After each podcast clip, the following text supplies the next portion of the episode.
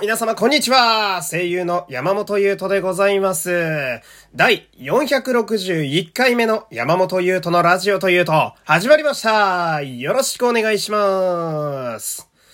さあ、まあね、昨日に引き続きね、うん、かなり激しい雨が降っていてね、うん、東映のね、特に仮面ライダーとか戦隊でよく見る、あの、ドラマ的な雨かと、えー、思わせるぐらいの激しさでございましてね、まあいろんなとこで、えー、気をつけていただきたいわけでございますけれども、まあそんな私はですね、うん、まあね、このラジオ、これは通常回というか、えー、私の日常のことメインで喋ってる回なんですけど、まあ、2.5次元の回からね、えー、このラジオに来てくださった方も多いと思うんで、まあ、ご存知の方も多いと思うんですが、私相変わらず、あのー、ヒプノシスマイクの舞台版のね、えー、ヒプステというコンテンツに、まあ、ずっとお熱でございましてね。うん。まあ、最近こう結構でかい情報が発表されて、まあ、ずっとこう、楽しませてくれる公式様でね、えー、非常にありがたい限りでございまして。えー、んで、まあ、さっきもね、えー、言ったんですけど、そっからこのラジオをね、知ってくださった方とかもいて、まあ、フォローしてくださる方もいれば、えー、リスナーとしてね、えー、こうやって今聞いてくれてる方もいると思うんですが、まあ、その、このヒプステってやつはですね、思い返してみると、まあ、いろんな意味でこう、俺の、まあ、ね、あの、大げさに言えば、俺の人生に結構衝撃を与えてくれている、まあ、最高のコンテンツやなと、えー、思っておりまして、うん。で、まあ俺がこのラジオやってて一番びっくりしてることなんですけど、このヒプステからのご縁ですごくありがたいことに、そのヒプステを作ってらっしゃる方々、演者さんだったり、スタッフさんだったりと、まあこう SNS で繋がったりすることもできまして、で、中にはこう、聞いてますよ、ラジオみたいなね、え、言ってくださる方もいて、まあすごくこう、やってる方としては妙利に尽きると言いますかね、これほど嬉しいことはないみたいな、非常に幸せな、え、状況なんですけど、まあそののうちの一人の方に、えー、鬼瓦ボンバーズというね、チームがあるんですけど、ヒプステには。うん。このチームの2番手のキャラクターで、駒形正宗というキャラがいて、まあ、このキャラを演じてらっしゃる和田大介さんという方がいらっしゃるんですけれども、えー、で、ツイッターでですね、この和田さん、うちのラジオを聞いていることを結構公言してくださるんですよ。えー、で、その、このことがですね、本当にね、まあ、俺は、めちゃくちゃ救われておりまして、このことに対して。うんで、すごい光栄なことやなとすごく思うわけですよ。ねで、俺的にその、一番すごいグッとくるのが、その和田さんがすごいかっこいいなってね、あの、思ってしまうのがですね、その、まあ、ラジオの感想とかもよくこう、くださるんですけれども、こう、面白いって言ってくれるんですよね。えー、その、和田さんは私、あの、リアルでお会いしたことはまだない。あの、なんでしょう、出てる演者として、客として見に行ったことは何度かあるんですけど、えー、まあ、その、なんでしょうね、こう、素直に面白いものに対して、面白いっていう感想をボンって投げる、この和田さんのこの感じがですね、なんか、非常に粋な方やなと思いまして、えー、かっこいいなって、思っちゃうというかね。うん。で、この、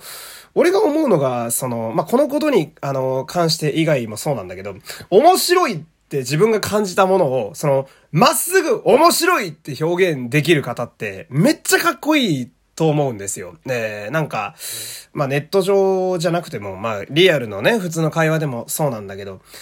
なんかこう引っかかるところがあったりだとか、うん、いろんなこうしがらみがあったりなんなりがめんどくさい時代でもあるわけですよ。まあ良くも悪くもといったとこで。だけどその自分が感じた素直な感情をそのままボーンって出すというか、えー、なんかこう、自分の中に生まれた感情を濁りゼロで外に出すっていうのは、なんか簡単そうなんだけど、意外と難しいことやと俺は思うんですね。うん。だって、自分が感じた感情をそのままボーンって出せるんやったら、俺たちは人間関係で悩むわけないんだよ。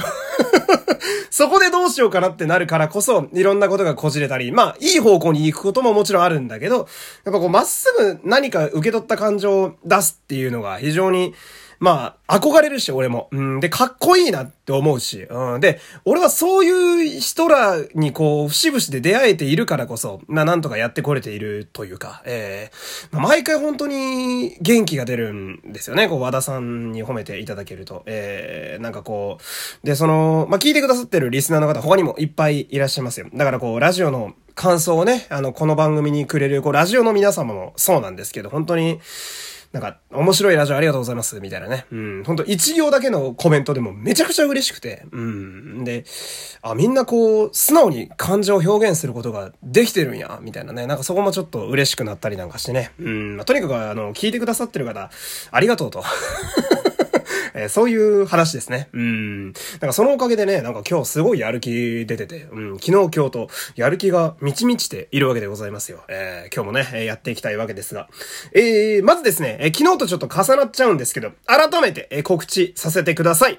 えー、7月4日の、えー、日曜日、夜21時から、ラジオトークにて生配信をいたします。で、こちらの生配信はですね、あのー、今、ラジオトークで、えー、開催中の、まあ、オーディションですね。えー、MBS ラジオという、え、地上波のラジオの、え、パーソナリティの権利、え、こちらをかけた勝負の生配信でございます。概要としてはですね、え、この生配信でスコア5000というものを目指すと、えこういうことになっております。5000いかないとですね、あの、そのオーディションの選考に乗りすらしないんですよ。ね、で、これは、俺一人では無理なんですよ。リスナーの方の協力が絶対必要なんで、まあ、あのー、絶対来てくれと。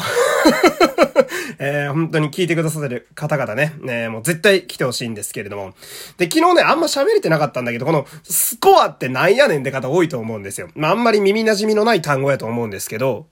まあ、こちらはですね、あのー、生配信の時の盛り上がりの指針です。本当にざっくり言うと。えー、こう、リスナーの方が生配信中にコメントしてくれたりだとか、あと、ハートを押しまくる。まあ、いいねみたいな感じですね。ハートを押しまくったりだとか、あとはこう、愛の手みたいな感じでギフトって送れるんですけど、そのギフトを送ってて盛り上げていただけると、このスコアってやつがどんどん上がっていくんですよ。えー、で、その今回目標となっている5000っていうのは、個人的にはかなり高い数値なんですね。えー、まあ、人がいっぱい来れば、それだけもちろん達成はしやすくなるんだけれども、まあ、だからこそ、こう、今聞いてらっしゃるリスナー、そしてラジオの皆様にはですね、まあ、こう、生配信に来て、めちゃくちゃ狂気乱舞してほしいんですね。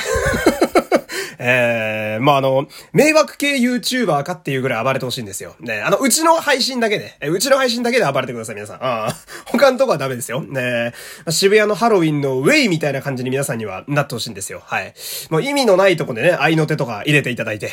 もうどんちゃん騒ぎしてほしいと。ね、で、とにかくね、みんなで楽しみたいんですよ。ね、だから、えー、7月4日の夜21時、ラジオトークにて生配信やりますんで、ぜひとも皆様よろしくお願いいたします。お願いします